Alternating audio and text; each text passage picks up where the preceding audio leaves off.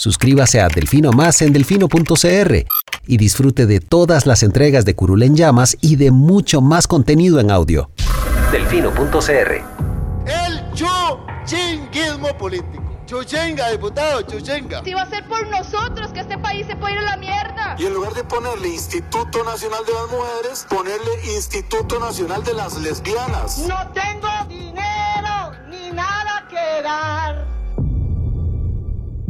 Delfino.cr presenta Curul en llamas. Cubriendo y sufriendo la Asamblea Legislativa. Porque alguien tiene que hacerlo. Hola queridos suscriptores de Delfino.cr, bienvenidos a un nuevo programa de Curul en Llamas, un podcast semanal donde les comentamos los temas más relevantes e irrelevantes de la Asamblea Legislativa.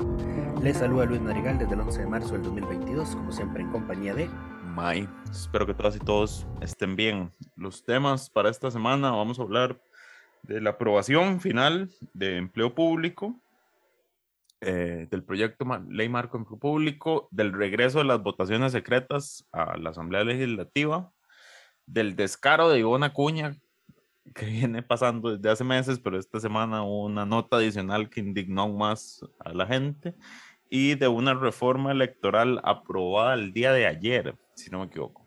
Correcto. Pero empecemos con empleo público. Como comentamos la semana pasada, ya la sala se había lavado las manos, se había dado vía libre para que las diputadas y diputados hicieran la eh, votación en segundo debate del proyecto. Em, se iba a requerir 38 votos para aprobarlo debido a la oposición del Poder Judicial. Y conseguir esos 38 votos fue lo complejo y lo que generó la controversia del día, Lucho. Sí, eh, porque eh, no estaban todos los diputados presentes, digamos, los diputados que se necesitaban a favor al momento de la votación. No muchos hicieron uso de la palabra, entonces no le dio tiempo a unos de llegar antes de que los discursos acabaran. Ese fue el caso de Gustavo Viales, de Liberación Nacional. El... Hubo otro, de hecho, porque la votación al final terminó 39 a favor, 13 en contra que es la votación más favorable que ha tenido el proyecto hasta el momento. Eh, pero eh, para el momento en que doña Silvia lo declaró suficientemente discutido, no habían, no estaban los 38 votos a favor, don Gustavo no estaba en las inmediaciones de Cuesta Moras, así que hubo que darle tiempo a que llegara.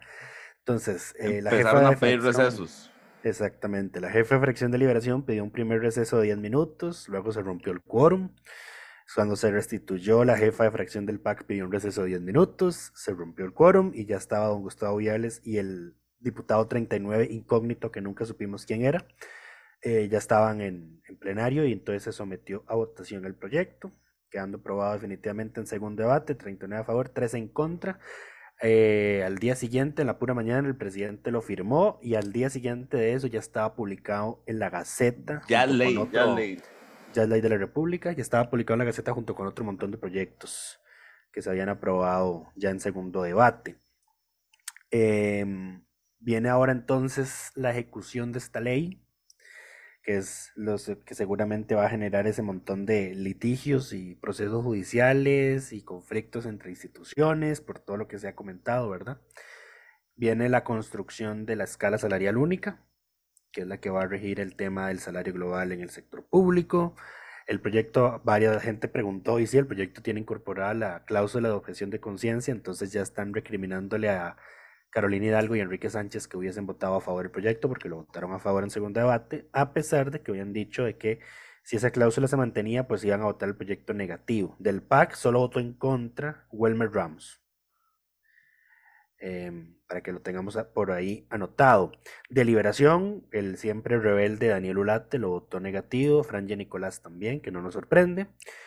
Eh, del PIN, Walter Muñoz y Silvia Villegas. Y de los independientes, Paola Vega, Dragos de Lanesco, Eric Rodríguez, aunque a mucha gente le pareció extraño ese voto de él, a mí para nada me sorprende.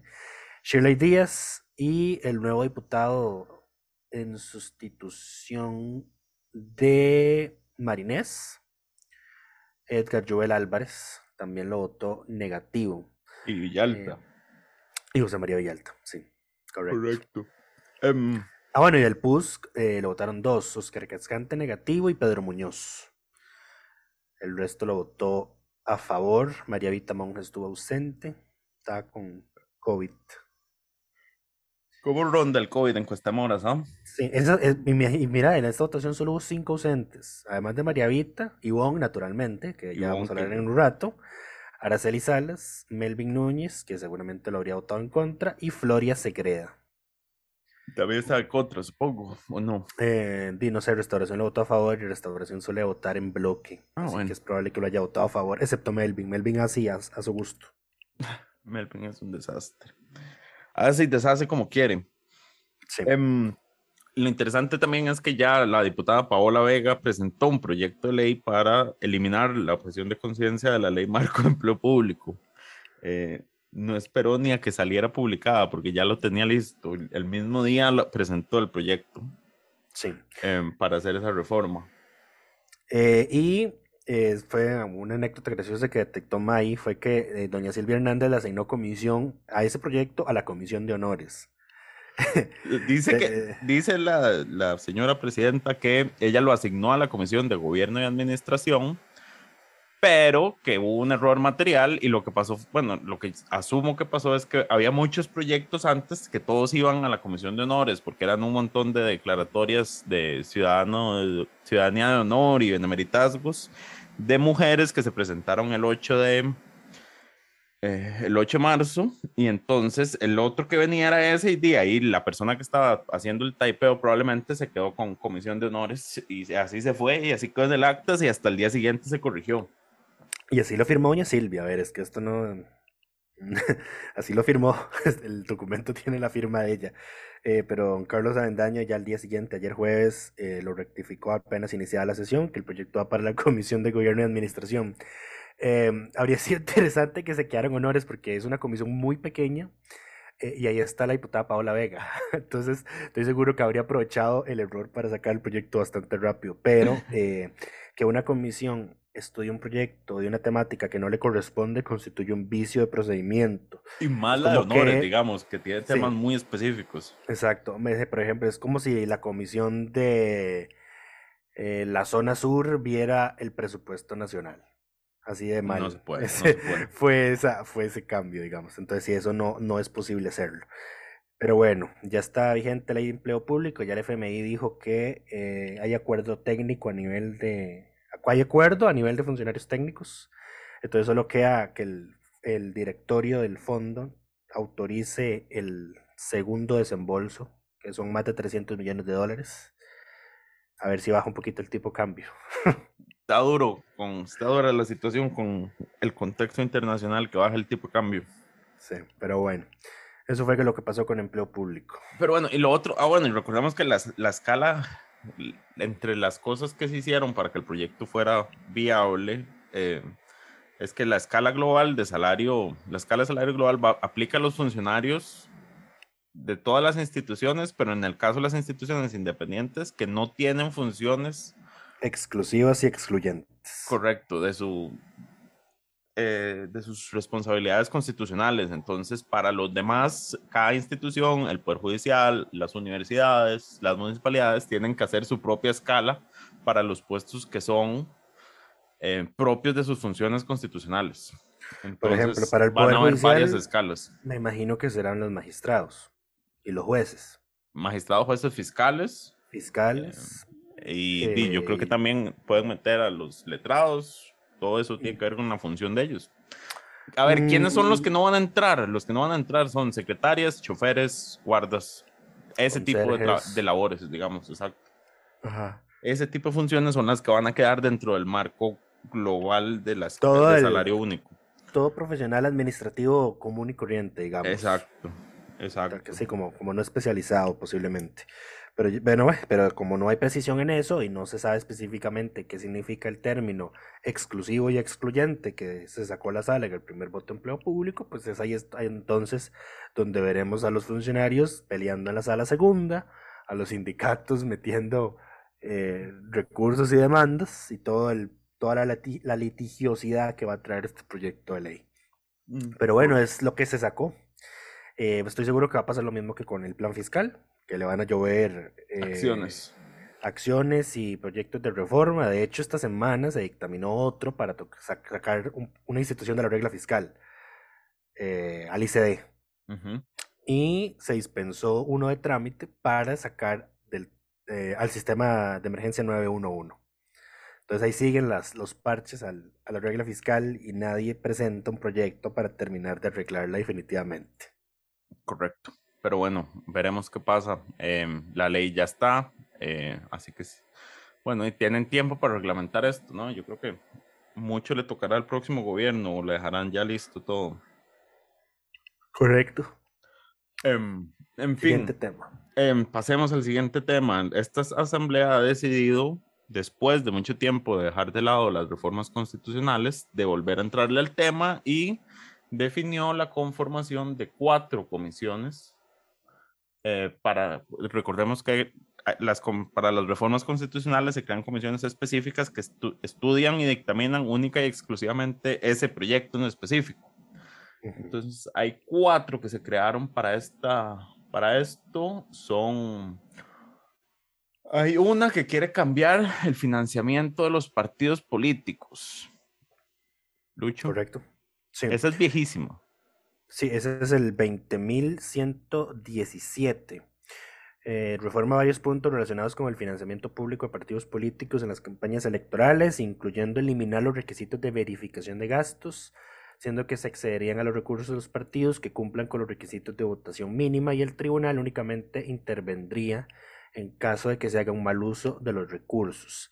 Esta reforma inicialmente había sido no admitida la votación de admisibilidad que se le realizó el 19 de febrero de 2020 había quedado 22 a favor, 23 en contra. Habían votado en contra los favoricistas, el PUSC y Liberación Nacional. Luego, eh, se metió una moción de revisión y quedó 25 a favor, 22 en contra, entonces quedó admitida. Eh, ya esto es un mal augurio para esta reforma particular porque las reformas constitucionales para aprobarse definitivamente necesitan 38 votos. La admisibilidad no la requiere, requiere mayoría simple. Eh, pero la votación de admisibilidad da una meridiana, mm, ¿cómo decirlo? Da no sé, se me fue el término. Puede vaticina, dar una vaticina. Eso, gracias, vaticina, gracias. Vaticina cómo puede terminar. Eh, ¿Por dónde van los ánimos? De la reforma. Sí, porque las comisiones de reformas constitucionales tampoco es como que puedan modificar mucho el proyecto original. Si tienen que hacer modificaciones sustantivas, el proyecto simplemente se, se vota en contra. Hay que presentar otro, otro proyecto. Correcto, así es. Ese es el de financiamiento de partidos políticos. El otro es uno que estoy seguro que muchos están de acuerdo y es la eliminación de la segunda vicepresidencia de la República. Quieren quitar el trabajo a un, a, Marvin Rodríguez. a un Marvin Rodríguez. Este proyecto lo presentó Walter Muñoz del PIN junto con otros diputados del PUSC e independientes. Eh, y sí, lo que propone es eliminar de la Constitución toda referencia a la existencia de una segunda vicepresidencia de la República. Ahora, yo, digamos, estaba hablando en Twitter con un amigo mío que estudia el tema, porque sí, hay gente que estudia este tipo de temas. Él es politólogo y justamente se especializa en el tema de las vicepresidencias. Bueno, no se especializa, pero ese es uno de sus temas de estudio. Em, y eh, lo que él decía era que, digamos, él está en contra de, esa, de que se eliminen porque él sí ha encontrado, digamos, que las vicepresidencias en Costa Rica sí cumplen una función. Y yo lo otro que leía, que pensaba cuando leía el proyecto es que nada más elimina toda referencia, pero no cambia la línea de sucesión. Y eso en este país es un problema, porque aquí después de la vicepresidencia, quien sigue es la presidencia de la Asamblea Legislativa. Y, a ver, por ejemplo, en los últimos ocho años, eh, el oficialismo ha tenido la presidencia legislativa en dos de los últimos ocho años. Entonces, eso limitaría mucho porque además, eh, por la forma en que funciona nuestro, nuestro sistema, que no es como en otros lados, ante cualquier ausencia permanente o temporal del presidente, hay que dejar a alguien más. Eh, si se va del país, si saca vacaciones, si se incapacita, hay que dejar a alguien más. Entonces eso limitaría mucho el Ejecutivo porque queda expuesto a tener que darle el control del Ejecutivo a alguien de la oposición. Entonces, si no se modifica la línea de sucesión, yo no veo que este proyecto sea algo positivo para el- la gobernabilidad de este país. Igual Habría que, hacer, habría que hacer como hacen otros países que meten a los ministros que en la, li- en la línea de sucesión. eso, o que, por ejemplo, o la otra reforma es que no, no haya que dejar a alguien cada vez que el presidente sale del país. Eh, digamos, por ejemplo, en Estados Unidos, eh, que era lo, lo otro que comentaba, eh, la vicepresidenta Kamala Harris ha asumido como presidenta en ejercicio una vez únicamente. Y fue porque a, Biden le iban a hacer un procedimiento médico en el cual tenían que sedarlo. Entonces ocupaban a alguien consciente. Entonces, este es el único momento en que se le ha dejado. En cambio, acá, cada vez que pasa algo, eh, con solo que el presidente sale, saque vacaciones, hay que dejar a alguien más. Como si no fuera presidente en todo momento, digamos. Es- o si sale del país, hay que dejar a alguien más.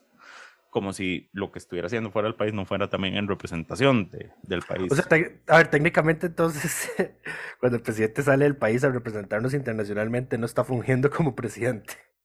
Esa, es raro, exacto, porque él deja, tiene que dejar a alguien acá. Lo que pasa es que, a ver, esto probablemente está diseñado para que no exista lo que se llaman gobiernos en exilio. Que un el presidente se pueda ir y desde afuera dice que es el presidente. Ah, es que ya de eso tenemos experiencia, según nuestra historia, Exacto. de mandar gente al exilio. Exacto. Entonces, eh, yo creo que de ahí es de donde se origina esa, em, eso de que si se sale del país hay que dejar a alguien en el país con, ejerciendo las funciones. Interesante. Pero bueno, eh, entonces yo estoy en, en contra de esa. Ahora, esa no es la reforma que más me preocupa de las que presentaron. Preocupa más la que quieren hacer, em, que modifica varios artículos de la Constitución para cambiar todo el sistema de elección de, de los magistrados y magistradas de la Corte Suprema de Justicia, que lo que quieren es... Esa es herencia del fallecido diputado Rodolfo Peña Flores. Correcto, quieren reducir el periodo, que actualmente son ocho años, bajarlo a cinco y además quieren que so- solo se puedan reelegir si se tiene una, una única vez, o sea, sería un periodo máximo de 10 años. Adiós a la carrera judicial. a- a- adiós a la carrera magistrado, digamos, eh, y que para, para hacer un segundo periodo requieran nuevamente 38 votos. Entonces, esto condicionaría completamente eh, a, los, a las y los magistrados al, al, al beneplácito de una asamblea legislativa, lo cual no es lo más saludable en términos de democráticamente hablando, por así decirlo. Ujú. Y Sí. la otra que... No, creo que ya son las cuatro reformas, ¿no? No, eh, ¿Cuál nos faltaba, faltaba Ah, y la del transfugismo. esa misma. Esa, esa yo estoy de acuerdo. Esa sí estoy, es la única que apoyo. Sí. De estas fue cuatro, esa, una- esa es la única. Esta fue una de las comisiones que ya se había, de los proyectos de reforma constitucional que se había admitido desde el 2019, pero cuya comisión nunca había sesionado. Eh, este es un proyecto de Eduardo Cruxen, de cuando Restauración Nacional perdió la mitad de su fracción porque se transfugó hacia Nueva República. Nada raro. Em, y sí, es un párrafo final del artículo cie- 106 de la Constitución que dispone que el diputado que durante el ejercicio del cargo se separe o renuncie al partido por el que fue electo, pierde su credencial de diputado y la respectiva vacante será suplida conforme a las disposiciones vigentes en materia electoral. ¿Por qué se integró hasta ahora? Eh, resulta y acontece que una de las integrantes originales de esta comisión era la diputada Paola Vega, quien, eh, pues, no técnicamente Se hizo transfugó, transfuga. no se, no se transfugó porque no, formalmente no se ha afiliado a un partido político distinto al PAC, digamos. Se hizo Eh, transfuga al Frente Amplio. Estoy seguro que si ella... Si ella escuche escucha esto, se va a enojar con vos. no, se va a enojar con vos. Estoy es- específicamente diciendo que esto no fue, eso no fue lo que ocurrió. Pero bueno, em, esta comisión, eh, bueno, ella era parte de la comisión y bueno, renunció al puesto a favor del PAC. Y parece que en un acto de congruencia, ¿verdad? Es una reforma constitucional contra el, el transfugismo o, o los diputados que se declaren independientes. Eh, pues no tendría sentido tenerla, eh, que no sería coherente, digamos, que ella estuviese ahí en su condición ahora de diputada independiente. Correcto. En- nada tiene que hacer un diputado independiente ahí más que sabotear ese, ese proyecto. Sí. Entonces los diputados el, el miércoles votaron nuevamente por suplir esa vacante y quedó electa Carolina Hidalgo. Ahora lo hicieron en secreto. que es el Eso era lo que íbamos a mencionar, que para elegir todas estas comisiones se hicieron votos secretos por razones que desconozco. A ver, primero que todo es una, es una estupidez y, lo, y les digo por qué. Eh, ya la asamblea pues tiene este sistema de votación electrónica. Técnicamente bastaba con que dijeran los que estén a favor de que el diputado tal integre tal comisión, manifiéstelo con su voto electrónico. Eh, si obtenía más de 29 votos, pues quedaba electo. Eh, no, pues tuvieron que hacer papeletas. Entonces había que contar 50 y pico papeletas. Eh, y a lo último, entonces, estos señores se pusieron a jugar eh, con las papeletas porque empezaban a poner nombres random en lugar de los candidatos que tenían que suplir esa comisión. Entonces, ya lo último, tanta gente estaba haciendo el tonto con ese sistema de votación que Eduardo Cruxen no quedó electo en una de las comisiones porque sacó 27 votos. Entonces no, no obtuvo mayoría, ¿verdad? Entonces hubo que volver a repetirla solo porque Eduardo Cruxen no, no había salido electo y ahí ya, después de como, ah, bueno, ya pongámonos serios, ahí sí, salió.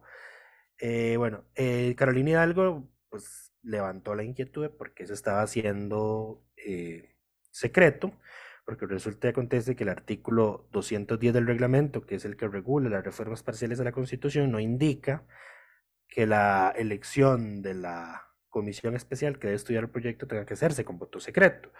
Doña Silvia dijo que a falta de norma expresa había que aplicar supletoriamente el artículo 257 del reglamento que refiere a nombramientos, ratificaciones y renuncias, que es el que dice que en esos procesos en los que se requiere no mayoría calificada, eh, se tiene que hacer con papeletas no firmadas y sin nombre. Eh, entonces, aquí es todo un tema, porque eh, doña Silvia expresamente reconoce que no hay una norma expresa. A falta de norma expresa, eh, y esto se lo dijo la Procuraduría General de la República em, en el proceso de ratificación de reelección de Jesús Ramírez en el noventa y tanto. Estaba Rodolfo Pisa Padre como presidente de la sala en ese entonces o como magistrado. La Procuraduría dijo, a falta de norma expresa, los diputados no debieron hacer esta votación de forma secreta. A falta de norma expresa hay que usar la generalidad que dice la Constitución, que es el voto público. Y aquí habría, debería haber aplicado lo mismo. Em, además, el artículo 157 lo tenemos impugnado nosotros en una acción de inconstitucionalidad, precisamente en, eh, sobre la forma en la que se escogen y se ratifican los magistrados de la Corte. Porque el artículo 157, por ejemplo, expresamente habla de que ese artículo solo aplica para las ratificaciones, nombramientos o renuncias que requieren mayoría simple. Pero los nombramientos de los magistrados de la Corte requieren mayoría calificada. Entonces, técnicamente ese artículo no aplica, pero aún así se aplica. Entonces lo tenemos ahí impugnado, pero... y a la espera que algún día nos lo resuelvan. Sí, ya pasó ya pasaron más de dos años desde que esa acción se admitió. Y aquí estamos esperando. Un saludo cordial a doña Ana Mari Garro, que es la que instructora de este expediente. Esperamos que lo pueda sacar pronto. Exacto. Eh, bueno, y como hicieron esto secreto y doña Silvia expresamente reconoce que no había norma expresa en el reglamento que lo habilitara, pues adivinen quién ya está preparando una acción de inconstitucionalidad para traerse abajo esas votaciones. Em, en la mayoría de las reformas estoy de acuerdo. Que Qué te las pena. traigas abajo, digamos. Ah, bueno. ¿Cuál es la única que te va a doler? Transfugismo. Eh, la del transfugismo, exacto, esa es la única, pues estoy dispuesto a, a- a perderla por las otras tres. Sí, bueno. La próxima Eso- asamblea también entre con tal vez entre con un nuevo espíritu, como todavía no tiene nadie de transfuga. Sí, eso es todo un, eso es todo un- como de nuevo, es un buen, es una buena señal, señal de esperanza que todavía no haya declarado independiente. De Vamos a ver cuánto dura. Hay que ver cuánto dura, exacto. Deberíamos poner un contador en, en asamblea, días sin que ningún diputado nuevo se haya declarado independiente. Ay, por favor, hay que hacer ese bot en Twitter. Sí. Pasemos. Pasemos al siguiente tema. El des- hablando de transfugas y descaros. Est- bueno, como ustedes sabrán, lo hemos mencionado en varias ocasiones, eh, la diputada Ivona Cuña tiene desde el 9 de diciembre de no asistir al plenario. eh, pero bueno, ya eso era descaro suficiente porque le han venido pagando constantemente sus dietas a pesar de no asistir. Eh, Entonces, esta semana pasaron dos cosas. Una, se conoció una denuncia que se presentó contra el directorio de la Asamblea Legislativa por esas, por justificarle esas ausencias al, a, a la diputada. Eh, que la, la denuncia la Fiscalía General confirmó que la está tramitando a raíz de una denuncia de un ciudadano, me parece. Allen Solera Cordero, sí. Exacto. Eso, bueno, eso, eso por un lado, pero lo otro, y aquí es donde salió el descaro más grande, es que se conoció que la diputada Ivonne, antes de irse al país, al parecer, eh, llenó un tanque cisterna de gasolina porque se gastó 3 millones de colones en un, sola, en un solo cobro. Eh, recordemos el Aquí sistema. hay que explicar, sí, cómo, cómo, cómo Exacto. esto. Además de su remuneración mensual por gastos de representación y dietas, los diputados reciben ayudas técnicas. Se les paga su celular, eh, seis asesores, tienen vehículos a su disposición y reciben, digamos que cupones por 500 litros de combustible. Em, entonces lo que se les deposita es el- los 15 de cada mes, si no mal recuerdo, un monto económico en una tarjeta que equivale en A los colones 500 litros a los de- 500 de ese día, litros digamos. de ese día, exactamente. Ahora, esto es acumulativo. Quiere decir que si el diputado no gastó los 500 litros de combustible en un mes, eso se acumula. Y al mes siguiente siguen entrando los depósitos. Y entonces, de hecho, ustedes podrían recordar que había salido una nota de que Antonio Álvarez de Santi, cuando renunció a la diputación para ser candidato a presidente de Liberación, había exigido que se le diera esa plata en efectivo. Correcto, no de lo se la que él no había usado. Y no se la dieron. Porque eso es una ayuda técnica para el ejercicio del cargo y lo que dice la Procuraduría es que si no se gasta, al final lo que tiene que hacer es reintegrarse a la hacienda pública. Pues bueno, doña Ivonne Acuña llenó ese camión, esa cisterna que dice May, por 3,2 millones de colones el 30 de noviembre. Y salió del país el 11 de noviembre y desde entonces no ha vuelto. Se fue en carro a Estados Unidos. Se fue en carro a Estados Unidos, fue lo que dijo una ex asesora. Exactamente, eh, de, no de ella, ¿verdad? Va- Valga, valga aclarar. No, no, de, una- de- No, de otra no de diputada. ella. Pero esto nos también lleva a preguntarnos en qué estarán haciendo los asesores de Ivonne Acuña con su jefa fuera del país ya por tres meses. Bueno, ¿a cuánto equivalen nada, no esos- haciendo nada. Espanto. Eh, eh, ¿a cuánto equivalen esos 3,2 millones de colones? A llenar el tanque de 103 carros con el precio de la gasolina de ese momento, a razón de 45 litros por carro. Habría que hacer el cálculo de si alcanza para llegar manejando a los Estados Unidos. Es un cisterna, o sea, literalmente, ¿cuánto le cae en cisterna? Estoy seguro que mucho más que, que 100, eh, a ver, son 45 por 103. Son 4.635 litros. Lo que, lo que, lo que prácticamente cobró la señora de un solo golpe. Ahora, ¿cuál es la justificación que dio Ivana Acuña? Porque siempre tiene justificación ella para porque todo. ella sí, ella tiene excusas para todo. Eh, eh, dijo que lo que, es- lo que hizo fue cancelar una nota de crédito por uso de combustible que ella tenía. Entonces, técnicamente, supuestamente, o sea, lo que está diciendo es que había una gasolinera a la que le regalaban la gasolina bajo el pretexto de que lo pagaba después. Eh, y entonces ya tenía una deuda de 3,2 de 3,2 millones de colones y lo que hizo fue ir a cancelarlo ese día y luego irse del país. Conveniente, Eh, em, creo que, yo creo que este es otro, otro indicio de que ella no va a volver, digamos. No va a es como- volver. no, porque esto, porque esto es como el, el poner en orden tus cuentas en el país donde vivís antes de pasarte al otro, ¿verdad? Exacto, y como ya a, a Toño no lo dejaron cobrar, ella dijo, no, hombre, aquí no te crédito en una gasolinera fin y no- nos vamos 50-50. No, mentira. No puedo hacer esa afirmación. Eh, Aunque sí puedo hacer la sospecha. Bueno, el tema con la gasolina siempre ha sido eh, motivo de eh, notas de prensa. De si controversia, claro, porque los diputados hacen un mal uso de eso. No había uno que le vendía la gasolina a sus asesores. Eh, sí, Esa nota salió también hace algún tiempo. Entonces, pues, Sí. ento- para convertir la gasolina en efectivo y desnaturalizar el beneficio. claro. Eh, y también, bueno, está todo esto, ¿verdad? Que, que intentan cobrar el remanente cuando se van de la curul. eh, y además de que no hay efectivamente un control de que la gasolina que se está usando eh, se esté usando para labores atinentes al cargo. También ha habido acusaciones y hubo acusaciones en la precampaña y en la campaña del 2022 de que eh, hubo diputados que estaban usando la gasolina, esos 500 litros, para andar haciendo Para giras en sus comunidades con fines proselitistas. Por supuesto, y no lo Pero naturalmente no, no, di- no, está Esto es- prohibido tampoco. A ver, de esto, no, claro que está prohibido, porque la plata es una ayuda técnica para el ejercicio de su cargo. Sí, y sí, andar pero- haciendo campaña no es una Pero- función del diputado. Por supuesto, pero por digamos, si yo voy, hago una gira y tengo una reunión en una comunidad y salgo y después hago otra cosa en esa misma comunidad, yo digo, dime, trasladé para la reunión que estaba haciendo funciones de diputado y después tuve otra reunión. Sí, y ahora hasta donde recuerdo, estos litros de gasolina no son necesariamente, hay que usarlos en vehículos oficiales, creo. No lo que recuerdo. haría aún más difícil el rastreo de que efectivamente se No, está haciendo no, buen uso. no- estoy Porque, seguro digamos- porque no todos tienen vehículo oficial y todos tienen Ah. los 500 litros. Eso Ajá. lo pueden usar en sus vehículos discrecionales. Exacto, ajá, ves, ahí está, ahí está, ahí está el indicio. Eh, esto es, digamos, lo que refuerza aún más el seguimiento, porque por lo general, si una persona ve un vehículo con una placa oficial, por ejemplo, el caso de Marulena Sofeifa, cometiendo un delito de tran- una falta de tránsito, es fácilmente identificable que ese era un vehículo, en ese momento, digamos, oficial, que andaba la placa de la Asamblea Legislativa. Eh, o porque al vehículo anda rotulado con uso oficial, Asamblea Legislativa, Ministerio tal o institución tal.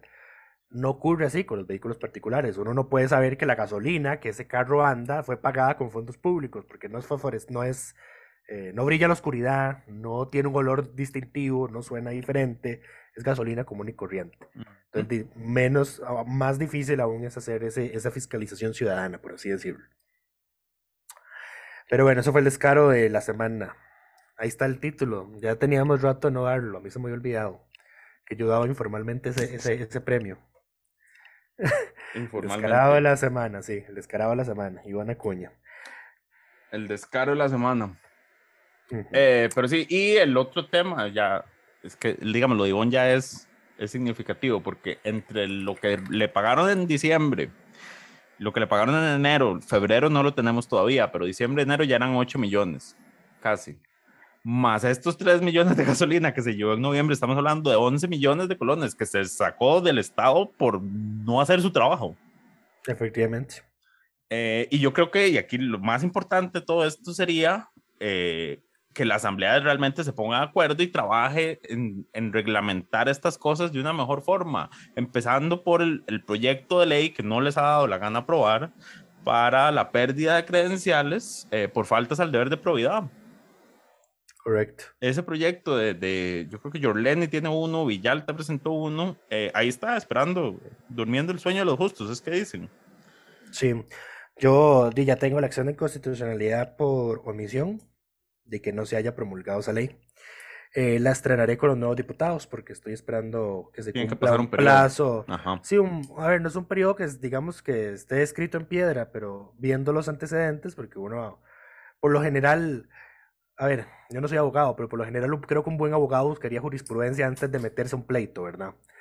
Eh, a ver si tiene o no la razón o cómo puede argumentarlo. Pues bueno, yo, yo hice eso con el tema de las acciones de inconstitucionalidad por omisión y me parece que un plazo razonable es un periodo constitucional, así que eh, como se aprobó a finales del periodo constitucional anterior, eh, lo correcto sería presentarlo a finales del periodo constitucional de esta asamblea, pero lo haré cuando ya los nuevos hayan entrado. En realidad, esa ley la aprobó esta asamblea. Fue la primera. Em, porque el- ah, cierto. la anterior la, dejó el primero. Dejó el, prim- el no, dejó el segundo debate de segunda legislatura, le faltaba el tercero, si no mal recuerdo. No, no, les, les faltaba. Dejó la, el trámite de primera legislatura y les faltaba este cerrar los tres debates. Cierto, cierto, cierto, cierto. Sí, recordemos que las.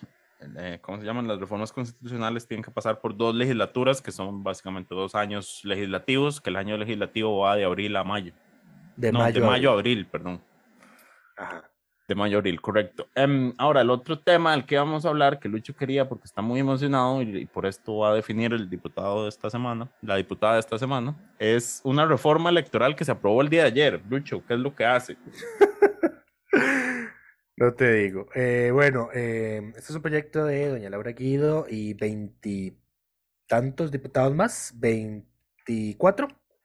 Es una adición de un párrafo segundo del artículo 135 del Código Electoral, que técnicamente lo que prohíbe son las donaciones en efectivo eh, a los partidos por encima de un salario base de oficinista uno del Poder Judicial, que para este año son 462.200 colones.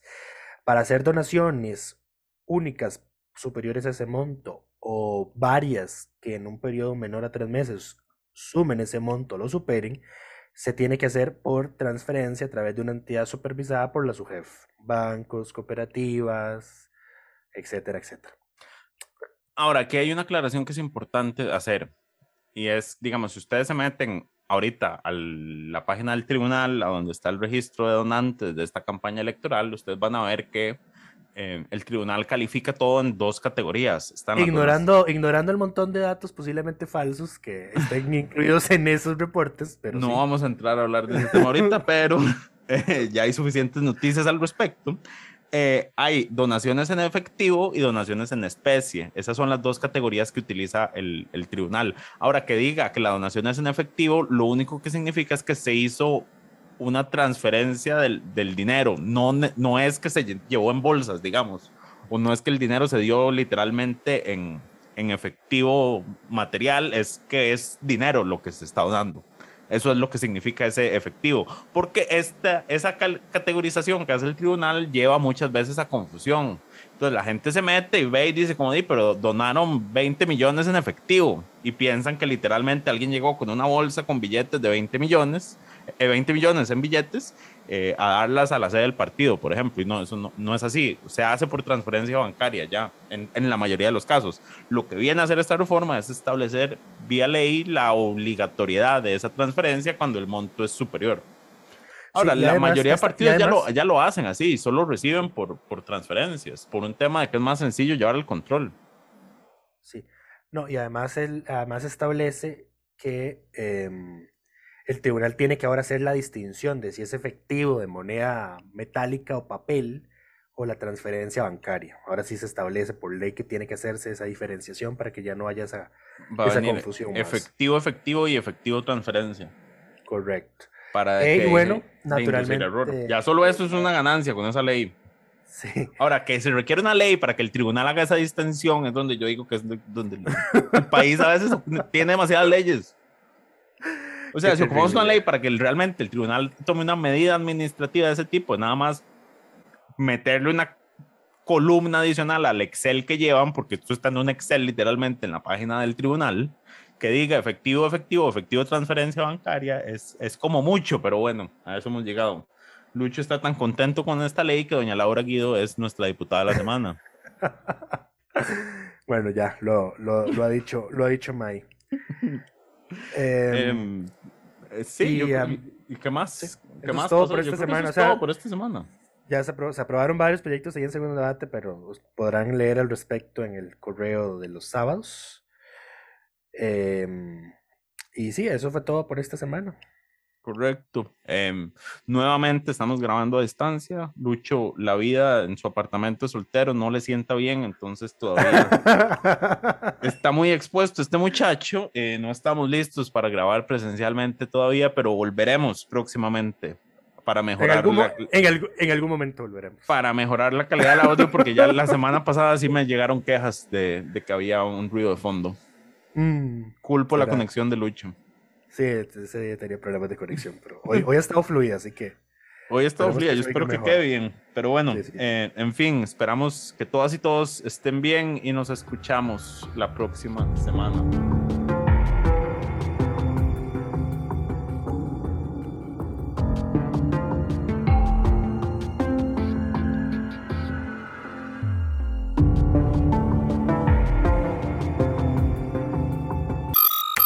Suscríbase a Delfino Más en delfino.cr y disfrute de todas las entregas de Curul en Llamas y de mucho más contenido en audio. Delfino.cr